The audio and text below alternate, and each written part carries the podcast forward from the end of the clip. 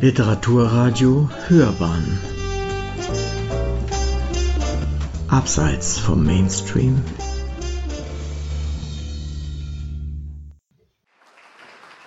Liebe Mitleser, Mitgenießer und ich hoffe auch Mitdenker Werner Bergengrüns.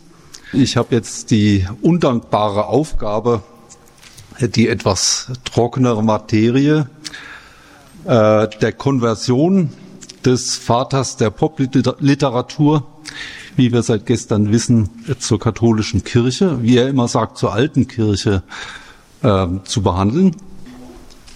Ich möchte, das scheint sich ja auch ein bisschen als roter Faden dieser Tagung äh, herauszustellen, kurz äh, nochmal die, ja, ich würde sagen, die Dekapitation einer ganzen äh, Dichtergemeinde in Deutschland, ähm, die Entfernung aus den Lehrplänen, ähm, das Vergessenlassen in den Feuilletons und so weiter behandeln. Es gibt ja Zugänge ähm, zu literarischen Werken, ähm, die im Vorhinein als Sackgassen angelegt sind. Und mir scheint, dass es bei Werner Bergengrün eine bestimmte, lange die Diskussion beherrschende Interpretation der heilen Welt als ein Kürzel für ähm, im Grunde ist alles in Ordnung. Wie äh, das scheint sich für mich in Adornos Essay äh, vom Jargon der Eigentlichkeit zu fokussieren. Die beiden Zitate, die Albert von Schirnding gestern gebracht hat, ähm, stehen sozusagen jetzt auch erstmal als Überschrift über der Einleitung. Ähm, ich stelle jetzt über den ersten Teil mal die Frage, ob man es ähm, den Gegnern Bergengrüns äh, auch durch eine wohlwollende Interpretation vielleicht nicht doch zu einfach gemacht hat. Obwohl jetzt zunächst, äh, nicht zuletzt ähm, Bergengrüns eigene, zum Teil höchst provokante Äußerungen und sein öffentliches Schweigen zu einigen nach dem Krieg für drängend gehaltenen Fragen dieser vereinfachenden Deutung Vorschub leisten, möchte ich jetzt hier die These vertreten, dass ähm, Bergengrüns Werk dabei äh, so unverständlich bleiben müsste wie der gesamte Lebensweg. Ähm, zunächst zum Aufbau des Vortrags. Ähm, ich werde am Anfang die, sagen wir mal, positive Seite schildern. Das scheinbar geschlossene Bild eines Menschen, ähm, der mit äh, Natürlichkeit durch seine Anlage, durch seine Disposition und seine Lebensgeschichte äh, schon fast in die Arme der Kirche äh, getriebenen äh, Menschen äh, zu schildern. Und im zweiten Teil auf einen Konflikt aufmerksam zu machen, den ähm, und zwar einen Konflikt um Identität, der sein Leben, denke ich, ähm, bis zuletzt äh, nicht beherrscht hat, aber äh, dieses Ring um Identität prägt sein Leben bis zum Ende. Ich denke auch, das äh, belegen zu können. Jetzt zunächst mal zu den einfachen Fakten. Ähm, Werner Bergengrün ist ähm, 1935, 36 konvertiert bei Pinsk, Johannes Pinsk in Berlin. Ähm, Pinsk war zu seinem Leidwesen äh, nie äh, Lehrstuhlinhaber oder so, aber er war äh, das, was man heute Studentenpfarrer nennt. Er war ähm, der geistliche Führer der akademischen, der Akademiker in Berlin, auch als solcher Bestalt, äh, und war ein, muss ein, eine ungeheure Faszination auch auf Nichtkatholiken äh, ausgeübt haben.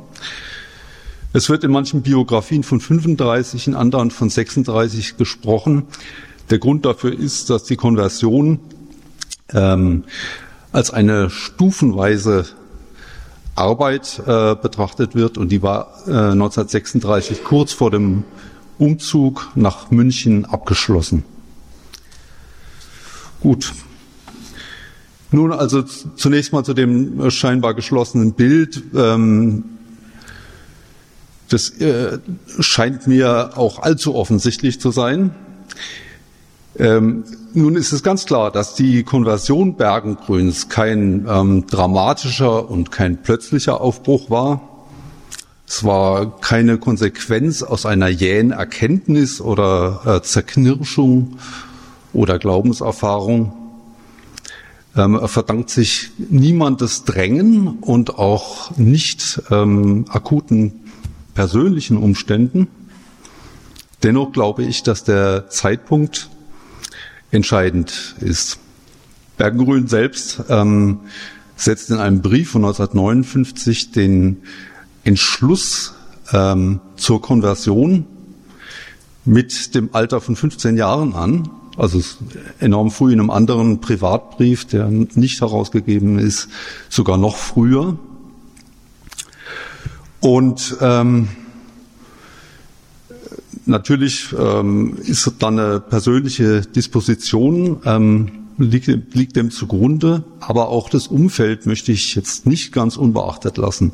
Ich möchte ihn jetzt erstmal selber ähm, zu Wort kommen lassen mit einer versteckt, aber immerhin ähm, pro, auch provokanten Bezeichnung der Seele als Anima Naturalita Catholica.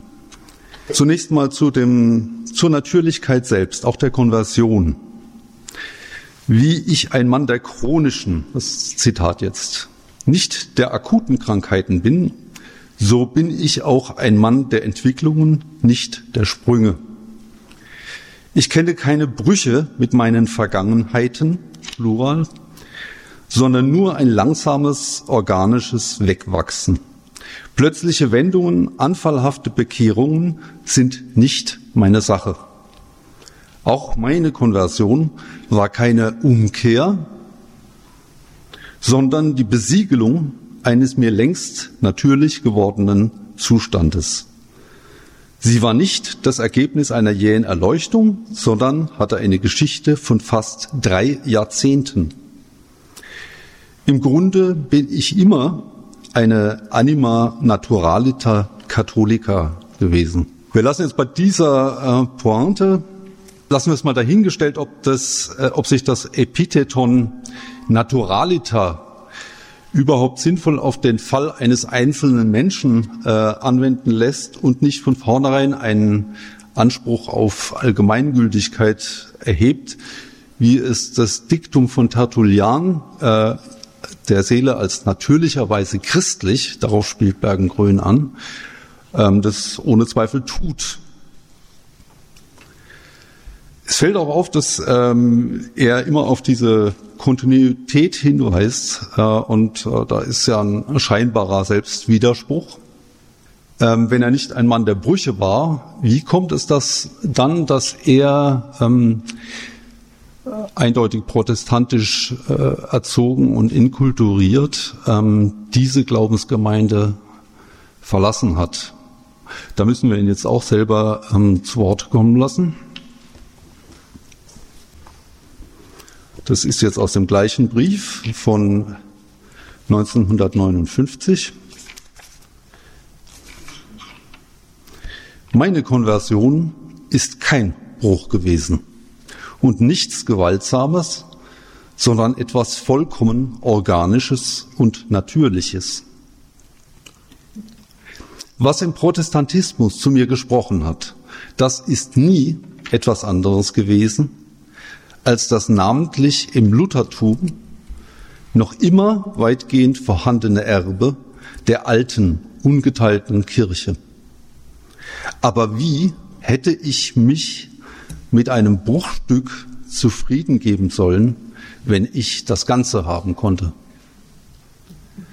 Ähm, für die theologisch Gebildeten klingt da vielleicht noch ein äh, etwas Bitteres mit. Äh, natürlich, wenn man von einem Bruchstück in der Glaubensüberlieferung ähm, spricht, äh, ist im Grunde auch von Häresie die Rede. Ähm, Häresie kommt von Hereomai und das heißt eigentlich nichts anderes, als dass man eine Gesamtlehre äh, in einer ähm, amputierten Fassung weitergibt, dass man Wesentliches auslässt. Ähm, nun ist dieser Brief sehr diplomatisch gehalten. Der äh, stammt, ähm, geht an eine Redakteurin, ähm, wenn ich mich recht erinnere, die äh, selbst Protestantin ist und ganz besorgt anfragt, ob äh, was da eigentlich mit ihm passiert wäre. Jedenfalls an die immer wieder betonte Natürlichkeit der Konversion ähm, scheint sich nahtlos der Zeitpunkt der Konversion 1935, 36 anzuschließen, wo ein solcher Übertritt auch als äußeres Zeichen der Ablehnung ähm, der politischen Entwicklung gewertet werden konnte. Ähm, und die war ja in seinem, äh, in Bergengrüns Fall von vornherein äh, kompromisslos. Und es ist auch von einigen so verstanden worden. Und drittens verweist der Aspekt des Kontinuierlichen in seiner Konversion und seine Liebe zum Paganen in einem authentischen, das heißt also vorchristlichen Sinne, auf eine überpersonale Parallele. Und das ist die äh, Kontinuität der Antike im Christentum. Ich zitiere, ähm, ist jetzt auch von ein Brief von 1948. Es ist ja immer ein Lieblingsgedanke von mir, wie das Christentum aus der Antike wächst, wie es ihre Erfüllung, Vollendung und Krönung ist und nicht, wie die Dummen glauben, ihre Verneinung. In der Kirche lebt für mich heute noch ein Stück Antike und es ist kein Zufall, dass er nur die Kirche uns die Antike aufgehoben, bewahrt, gerettet und tradiert hat. Also man fühlt sich hier auch an dieses, diesen Spruch von Chesterton erinnert, dass äh, die katholische Kirche die äh, letzte Zufluchtsstätte heidnischer Lebensfreude sei. Ähm, Chesterton hat es nicht ganz so einfach gemeint. Also er leidet unter dem Fluch der ähm, genialen Formulierung. Es geht sowohl bei Bergengrün und auch bei Chesterton dann doch etwas mehr in die Tiefe. Also der Bruch ähm, mit der Christianisierung, der ist beiden äh, durchaus klar gewesen. Ähm, wir kommen jetzt zu dem ganz zentralen Thema meines Vortrags. Das ist Konversion und Identität. Wenn jetzt diese Deutung der Konversion als einfach nur sichtbarer Abschluss einer ihr längst vorausgegangenen Eukeosis, also eines Einheimischwerdens in der alten Kirche, ähm, wenn der jetzt bereits vollständig wäre, dann wäre diese Erörterung vollkommen überflüssig. Ich werde jetzt aber die These vertreten, dass die Konversion auch nicht nur, aber auch Teil eines lebenslangen Ringens war, das sich in der Zeit ihres äh, Vollzugs und in den unmittelbar folgenden Jahren ähm, nur zum Äußersten zuspitzte. Es geht, wie gesagt, um das Ringen, um Identität. Ähm, die, ich bin ja Philosoph, die ähm, Diskussion ähm, um personale Identität, heute wird es auch kulturelle Identität, ähm, ist gar nicht so neu, ähm, aber ist theoretisch erst im 19. Jahrhundert äh, formuliert und auch äh, kontrovers geführt worden. Ähm, ich beziehe mich hier im Wesentlichen auf George Herbert Mead, der ähm, unterschieden hat zwischen I and me, also ich als ähm, Selbstursprünglichkeit, Spontane Spontaneität, dass sich mit Ansprüchen der Umwelt auseinandersetzen muss. Die Diskussion ist in Deutschland von Wilhelm Dilthey angestoßen worden, geht dann über Goffmann äh, bis Habermas. Ähm, in der Theorie äh, des äh, kommunikativen Handelns von 1979. Ähm, Habermas, ähm, der, ich weiß nicht, ob er die Sprache liebt, äh, aber wenn ja, dann wird Habermas von der Sprache bestimmt nicht wieder geliebt. Aber es ist ihm da mal eine wirklich gute Formulierung ähm, gelungen. Sie werden im weiteren noch sehen, warum. Ähm, er hat diese, ein ganz ähnliches Modell wie Mead benutzt und spricht von einmal einem vertikalen Faden der personalen Identität, die sich durch die Zeit äh, durchzieht und auch durchkämpft und einer horizontalen Linie der jeweiligen Umgebung, die sich auch durchaus ändern kann, die also keinen Anspruch auf Identität erheben kann. Und ähm, wir haben also diesen Gegensatz zwischen Vertikalität und Horizontalität. Und ich erwähne das deshalb, ähm, nicht nur wegen diesem Ring um Identität bei Bergengrün, sondern ähm, weil es seine Auseinandersetzung, auch seine riesige Distanz zu allem, zu allen zeitgenössischen überhaupt erst verständlich macht. Es gibt ja kaum einen Autor, der mit solcher Radikalität, zumindest in seinen theoretischen Schriften, ich denke, es durchzieht auch die Novellen und die Romane erst recht, so radikal sich allem Aktuellen verweigert. Nun ist Identität in der Literatur ähm, immer schon ein Riesenthema gewesen. In dieser Form allerdings erst seit der Neuzeit beginnt, ähm, mit dem 16. Jahrhundert. Ähm, geht weiter über Defoe. Ähm, wenn Sie sich den Robinson Crusoe, äh, ist uns ja leider ähm, nur als Kindern empfohlen worden. Das ist äh, glaube ich, ein Fehlgriff. Das sollte man als Erwachsener durchaus noch mal lesen. Warum schmeißt er den da auf eine einsame Insel? Weil er, er experimentiert mit diesem Robinson Crusoe und er will herausfinden, wer ist das eigentlich? Eine ganz moderne Fragestellung. Geht weiter genial bei E.T.A. Hoffmann, äh, wo das ja eine Konstante geblieben ist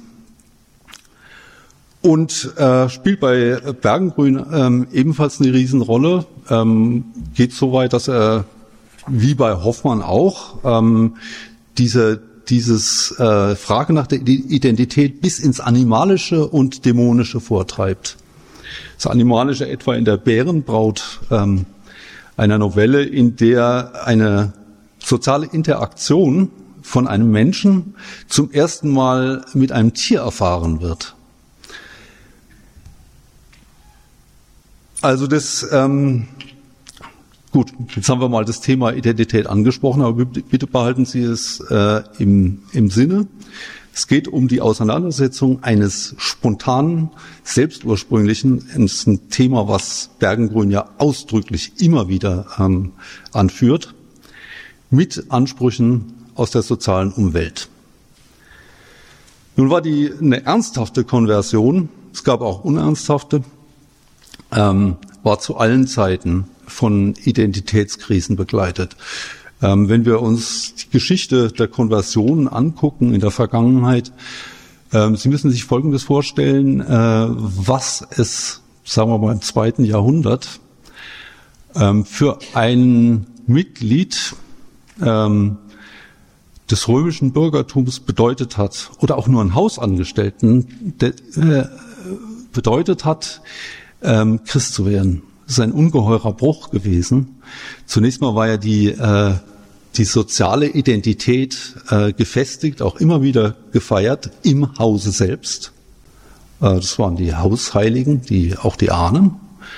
Dieser Kultus wurde gemeinsam begangen und das war das, wo sich äh, die häusliche Gemeinschaft ähm, selbst definiert hat ähm, ausgeweitet bis hin zur Identität des Reiches, die sich ja immer wieder äh, im Kaiserkult äh, selbst gefeiert hat. Eine ganz äh, entscheidende Sache. Aus diesem ähm, gesicherten Umfeld, aus dieser Selbstgewissheit ist jeder Konvertit herausgerissen worden, ähm, ohne ein zunächst, ohne sozial ein sicheres Neuland ähm, beschreiten zu dürfen. Die Konversionsgeschichte nimmt dann eine, eine, andere Wendung. Also es hat im Mittelalter bedeutet die Conversio ähm, im Wesentlichen eine, eine, Wendung zu einer asketischen Lebensform. Ähm, lassen wir es mal dabei. Das führt sonst zu weit. Ich will auch keinen theologischen Vortrag halten, wobei ich bemerken muss, zu den ganz wenigen Dingen, die ich im Leben niemals bereut habe, war das Studium der katholischen Theologie. Also ich habe mich hatte auch Glück mit meinen Lehrern. Das war hier in München im Wesentlichen der Dogmatiker Chefschick und äh, man hat sich auf jeden Tag gefreut. Jetzt gehen wir mal zu Bergensgrüns Lebensgeschichte äh, zurück. Also versuchen wir uns mal ähm, ein Bild zu machen von den Faktoren, ähm, die bei seiner äh, Sozialisierung eine große Rolle gespielt haben. Wir werden fast nur ähm, Momente finden, in denen sowas wie soziale Identität auch eher in Zweifel gezogen wird. Da gibt es keine Gewissheiten mehr. Wir sehen einmal das, das Elternhaus, die, diese vollkommen ungetrennte Multikultur, würden wir heute sagen, im Haus selbst. Man hatte, äh, man war, gehörte selber zu einer sehr ähm, dünnen Herrenschicht, aber allerdings auch sehr selbstgewissen Herrenschicht. Äh, man hatte deutsche Lehrer. Die Russifizierungspolitik war extrem. Man musste es seinem Vater auch zugutehalten. Es war nicht nur so, dass man nicht wollte, dass, der, dass die Kinder in die russische Armee kommen.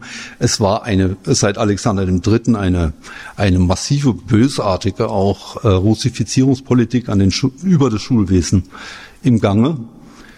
Ähm, aber natürlich hat Bergengrün das als Entwurzelung ähm, äh, erfahren und auch beschrieben, also durchaus in einem vorwurfsvollen Ton. Diese Jahre im Katharineum in äh, Lübeck. Dann haben wir bei äh, Bergengrün natürlich in den 30er Jahren eine sich verschärfende Ausgrenzung aus dem äh, gleichgeschalteten literarischen Betrieb, also wirklich sich verschärfend. Das nur ein Einschnitt davon war der Ausschluss aus der Reichsschriftungskammer im Jahr 1937. Ähm, wir haben eine problematische seelische Veranlagung, auf die ich noch zurückkommen werde, äh, wenn die Zeit es gestattet.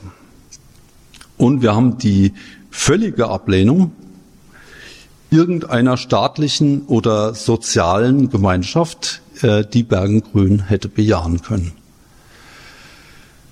Ähm, er hat sich zwar als äh, völlig ohne Zweifel als Deutscher bezeichnet, aber das, wir würden heute sagen, das ist eine kulturelle, rein kulturelle äh, Identität.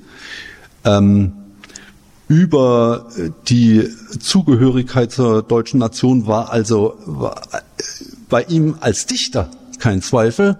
Ähm, Zweifel bestanden schon, es wurde auch gestern zitiert, ähm, ähm, daran, ob man jetzt wirklich im deutschen Heer war, weil man Deutscher war. Das, man hätte auch ins russische Heer gehen können. Die hätten ihn mit Handkuss genommen. Da hat er, wie wir gestern gehört haben, dem Vater gesagt, ja, wenn ich bei den Russen äh, gewesen wäre, wäre ich jetzt schon zwei Dienstgrade weiter. Das ist auch etwas, was immer wiederkehrt im Konvendium, diese mh, hm, Indifferenz der äh, der Staatsangehörigkeit. Der Vater hatte übrigens in seinem Lauf seines Lebens ähm, vier Staatsangehörigkeiten, davon immer mindestens zwei gleichzeitig. Gut, äh, es gibt eine Ausnahme, auf die, äh, die darf man hier nicht beiseite lassen, bei der staatlichen Identität. Abgesehen jetzt mal von der mh, hm, zeitweisen äh, Heimat äh, in, der, in der deutschen Armee, aber das war ja vorübergehend, äh, eine Ausnahme die äh, in den Romanen vor allem ja auch behandelt wird, ist natürlich äh, das deutsche Kaisertum, sagen wir mal bis 1804. Also ich nehme jetzt nicht die Abdankung von Franz, äh, sondern die Umwandlung der, ähm, des deutschen Kaisertums in die, in die Erbmonarchie. Das war der eigene Schritt. Es war ja vorher schon ähm, erodiert genug, aber äh, damit wurde von allem Abschied genommen im Grunde. Ähm, dieses Reich, und da steht er ja nicht alleine. Da haben Sie Stefan George, ähm, Reinhold Schneider, naher Freund, aber auch, wie gesagt, George.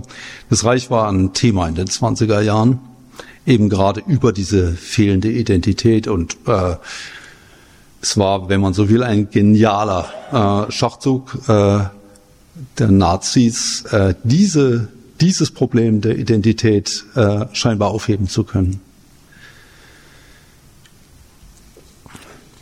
Ja, also der, der Konflikt mit dem sozialen Gegenpart ist jetzt bei Bergengrün auf eine andere Ebene gehoben in der Literatur und darüber hinaus auch aufs Äußerste zugespitzt worden. Und dies äh, keineswegs nur äh, literarisch, sondern auch als biografische, klar bejahte Voraussetzung und erst dann als das noch oft verborgene Thema seines Schreibens. Ich komme jetzt zurück auf diesen Begriff der Vertikalität bei ähm, Habermas. Sie werden auch verstehen, warum ich den in diesem Fall für so glücklich halte. Berggrün lässt in der Erweiterung der eigenen Lebensgeschichte eine Art äh, überzeitlich, überzeitliches Mitspracherecht für die Vergangenheit und die, die Vergangenen gelten. Es ist vollkommen unerheblich, ob eine Novelle in der Gegenwart spielt, was nur sehr wenige tun. Keine ganz schlechten übrigens. Äh, oder im 14. Jahrhundert. Das ist vollkommen gleichgültig. Das äh, gibt da eine vollkommene Demokratie äh, der Historie. Wie es auch umgekehrt, ähm, das ist ihm dann natürlich auch zum Vorwurf gemacht worden, ähm, wie er umgekehrt ähm, völlige politische Neuerungen, wie es uns scheint heute, ähm, nicht als Neuerung werte, zum Beispiel den Einmarsch der Roten Armee in Riga, ziemlich grauenhafter Vorgang. Ähm, das Haus wurde mit äh, dann wieder, nachdem die abgezogen waren, wieder ähm, äh, aufgesucht und da waren also etliche Leichen von Familienangehörigen ähm, drin und das vergleicht er dann äh, mit dem mit dem Rom unter Cola di Rienzi. Also er sagt, es ist, äh, es ist eine der Konstanten. Es gibt ja in der Physik Konstanten. Eine der Konstanten bei Bergengrün ist, äh, es gibt nichts Neues unter der Sonne. Und das ist eben in einer Zeit, die, wo die Novität schon ein Eigenrecht besitzt, natürlich furchtbar übel genommen worden. Es gibt eine zweite Konstante, ähm, die man gerade wenn man sich als äh, Historiker oder äh, Germanist damit beschäftigt, äh, das ist der Grundsatz, ähm, Privates hat in der Privatschatulle zu bleiben. Das macht die Sache natürlich nicht gerade einfach, weil er nicht über alles spricht. Er hat mit seinen Freunden ganz sicher über alles gesprochen aber schon in den Briefen an dieselben Freunde. Wir hatten ja gestern das Thema, ähm, dass Reinhold Schneider von ihm äh, persönlich mit Du angesprochen wurde, in den Briefen aber gesiezt wird. Da findet schon eine Trennung statt. Das eine ist privat und das andere ist ähm, schon, er hat schon wohl damit gerechnet, dass das eines Tages ähm, auch gedruckt werden könnte, zumindest bekannt werden könnte und Privates, und zwar gerade besonders Negatives, ähm, ähm, wurde nicht aus der Hand gegeben. Das hat man wirklich für sich behalten. Ähm, wir werden darauf zurückkommen dann beim Thema Schwermut, ähm, die ich jetzt nicht ganz äh, auslassen will, weil die ähm, mit, dem, mit der Konversion natürlich auch zu tun hat. Wie gesagt, es ist vollkommen unerheblich, wann irgendetwas geschieht. Ähm, die einzige wirkliche zeitliche Wende ist für ihn immer die Zeitenwende schlechthin. Das ist die Geburt Christi. Und er macht diese ähm, Gleichberechtigung der Zeiten und der Toten und Lebenden sogar ähm, zum Thema.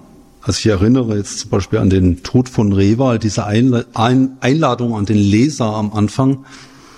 Ähm, er, er bittet ja den Leser an den Tisch, weist auch noch auf die Flasche Wein hin, die da rumsteht, äh, und sagt, wir wollen jetzt mal mit den, mit den Toten zusammen genießen. Übrigens ein uralter Brauch, das hat er jetzt nicht erst erfunden. Die ähm, christliche Gräberverehrung hat ihren zumindest rituellen Ursprung in der antiken Sitte, dass man das ähm, einmal im Jahr mindestens ähm, nochmal sein, Ta äh, sein, sein Mahl am ähm, Grab des, des äh, Angehörigen eingenommen hat, gemeinsam mit der ganzen Gemeinschaft. Gut. Der Autor relativiert die Bedeutung des Zeitgeschehens, häufig expressis verbis, in demselben Maße, in dem er sein Leben im Widerstand gegen das Gegenwärtige riskiert, worüber er selbst freilich auch nach dem Krieg schweigt. Also es ist nicht nur Positiv, äh, Negatives äh, in der Privatschatulle ähm, geblieben, sondern auch durchaus Wagemutiges, also wie sich herauskristallisiert. Ähm, ich habe das jetzt bei dem Durcharbeiten der Privatbriefe im Frühjahr ähm, wirklich zu spüren bekommen, hat er deutlich mehr riskiert als so äh, bis vor einiger Zeit von den Zeitgeschichtlern festgehalten worden ist gerade auch im Zusammenhang mit der, mit der weißen Rose. Ähm, man könnte es jetzt auch ähm, positiv äh, äh, sagen, also was veränderlich ist, wird als vorüber, vorübergehendes genommen und nicht selten auch der Lächerlichkeit preisgegeben. Also gerade das, was Tagesthema ist, das macht er mit Vorliebe, dass er das, was worüber alle reden, ähm, ironisiert. Ähm, die Kritiker nach dem Krieg ähm, haben ihm dann natürlich vorgeworfen, dass er die Zeichen der Zeit schlichtweg übersehen hätte oder, oder verniedlichen würde. Ähm, dieser nicht zu überbrücken, überbrückenden Distanz zu schlechthin allem sozial Aktuellen entspricht die ähm, Distanz zu allen faktischen staatlichen äh, Institutionen. Also die äußerste Identifikation, das hatte ich ja bereits erwähnt, ist Deutscher im kulturellen Sinne. Also schon deutscher Staatsbürger ist bedeutungslos. Die Zugehörigkeit zum Heer mehr oder weniger ähm, akzidentiell. Äh, mit der Weimarer Republik kann er wie fast alle deutschen Konservativen äh, in seinem Fall, er kann damit überhaupt nichts anfangen. Er, ist, er macht sie auch nicht nieder. Aber es, es ist vollkommen bedeutungslos. Was, was in der Republik geschieht, ist äh, so wichtig wie das, was nebenan in der Sparkasse verhandelt wird. Den Nationalsozialismus, der für viele besonders verführerisch ist, wegen der scheinbaren Auflösung des Gegensatzes zwischen sozialer und personaler Identität. Den schätzt er von vornherein als eine schwere Bedrohung der Nation und auch seiner selbst ein. Ähm, diese, ich glaube, es wird, wird da vieles über ähm, den äh, Erfolg der Nationalsozialisten verständlich, wenn man sich äh, ins Bewusstsein ruft, dass sie gerade diese diese Identitätskrise, die nach Versailles natürlich jeder Deutsche, also beim besten Willen, auch der überzeugteste Republikaner, ähm, hatte die im Herzen. Ähm, selbst ein Friedrich Ebert konnte da nicht dran vorbei.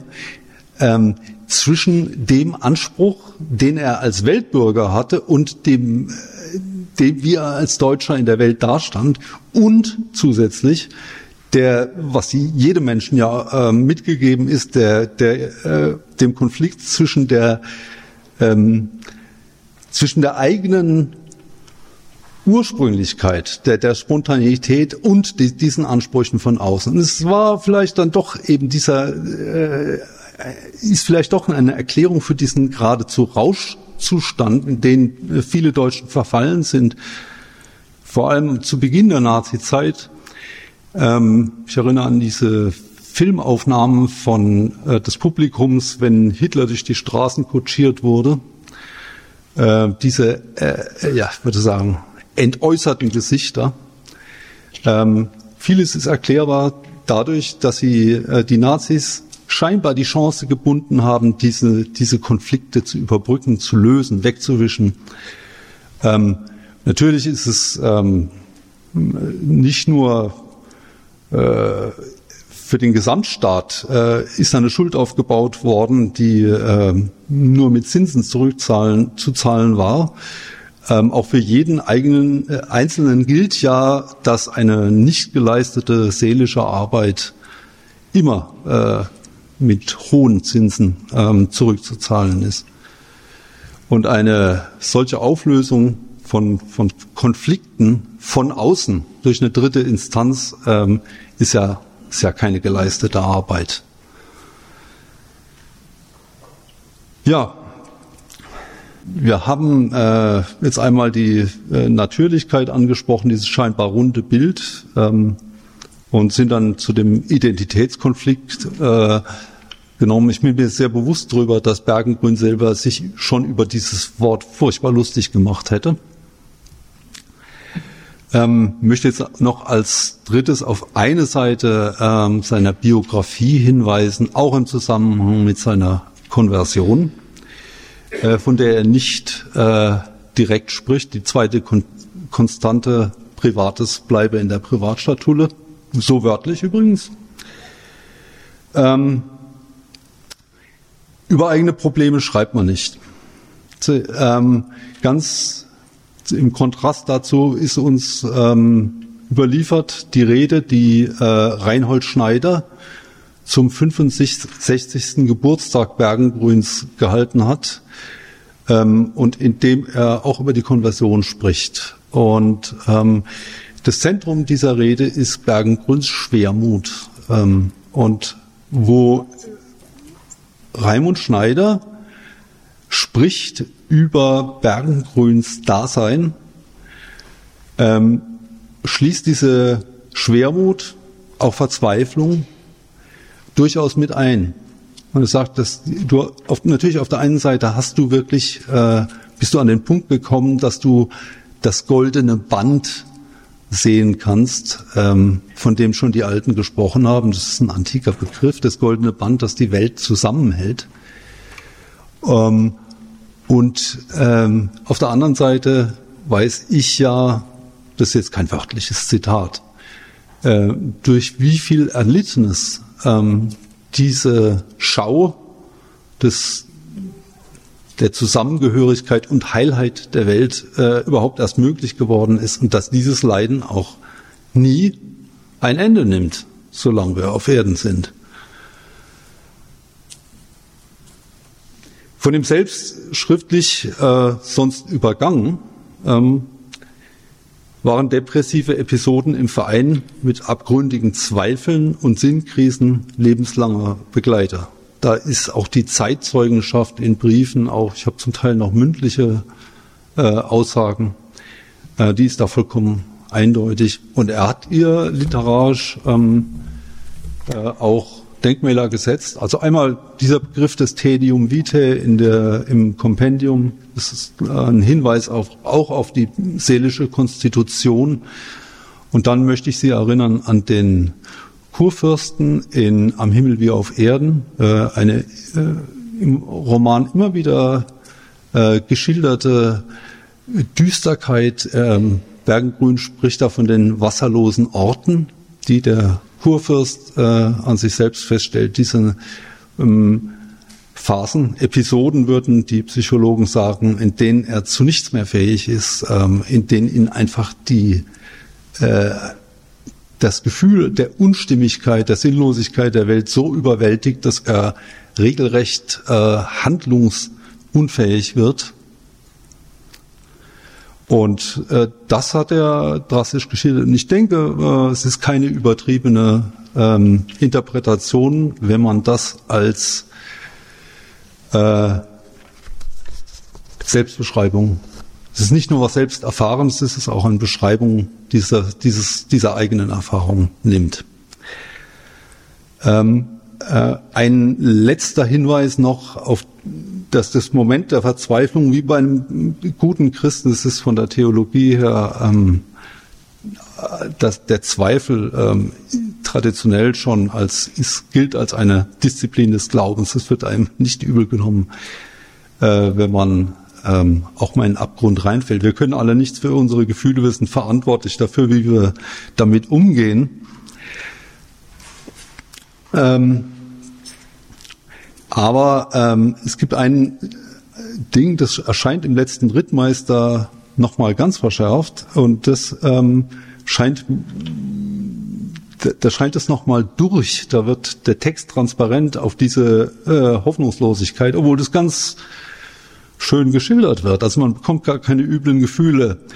Ähm, das ist die, ähm, das, was Bergengrün auch im Kompendium ähm, öfter beschreibt, diese Zeitenwechsel. Das widerspricht ähm, seiner Grundhaltung. Ja, er, er sieht ja gern das, das überzeitlich Gültige und beschreibt es auch gerne. Und er vermerkt doch, dass etwas, und es ist ja interessanterweise das bindende Glied zwischen der Antike und dem Christentum gewesen. Das ist, ich würde es jetzt mal mit dem lateinischen Begriff der Pietas ähm, bezeichnen. Also wir würden heute sagen Frömmigkeit. Man muss aber wissen, dass weder in der Eusebia noch in der Pietas ähm, irgendetwas lächerlich machendes äh, ähm, mitschwingt. Und der Begriff der Frömmigkeit ist ja ähm, ein bisschen in Verruf geraten. Ähm, ähm, der, es ist jedenfalls das einende Band, damit komme ich auf diesen eingangs erwähnten, ähm, diese Parallelität des eigenen Lebens mit dem, mit der Erfahrung, der, mit der geschichtlichen Erfahrung zurück. Äh, und es wird ihm wohl klar, dass diese Pietas im, im Verschwinden begriffen ist. Und äh, es ist etwas, was, glaube ich, äh, für ihn durchaus dann doch bedrohlich war. Es wird auch dann gelegentlich auch im Kompendium angesprochen. Man spricht ja gerne, ähm, ich habe das gerade vor ein paar Wochen wieder gehört, dass äh, Bergengrün sich in die katholische Ecke äh, geflüchtet hat. Ich hoffe, ich habe Ihnen darlegen können, dass es keine Flucht war ähm, und dass es auch keine katholische Ecke gibt. Wie der Begriff zustande kommt, ist mir ganz klar. Also Bergengrün sagt ausdrücklich, dass eins der Dinge, die an der Kirche wirklich schätzt, ist die Universalität. Kata Hollenten gehen. Ähm, und da ist es natürlich äh, schon fast ironisch von einer katholischen Ecke zu, zu sprechen. Ich möchte dann noch am Schluss ein Zitat bringen, äh, mit dem er diese Bezeichnung als katholischer Autor konterkariert hat. Ähm, das ist jetzt ein wörtliches Zitat. Äh, auch aus dem Kompendium übrigens, also es, Sie merken schon, es wird langsam dringend, dass das Ding mal veröffentlicht wird ähm, sieht man sich an, was unter dem Namen katholische Dichtung daherkommt und als katholische Dichtung von sogenannten zuständigen Stellen empfohlen wird. Speiübel kann einem werden. Katholische Dichter, Boccaccio und ich, wir zwei sind katholische Dichter. Vielen Dank.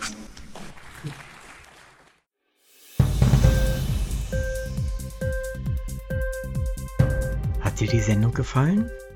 Literatur pur, ja, das sind wir. Natürlich auch als Podcast. Hier kannst du unsere Podcasts hören. Anchor, Spotify, Apple Podcast, iTunes, Google Podcasts, radio.de und viele andere mehr.